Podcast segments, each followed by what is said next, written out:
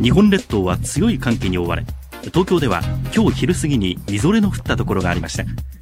一方日本海側では西日本を中心に大雪となっています。島根県では降り始めからの雪の量が30センチを超えたところがありました。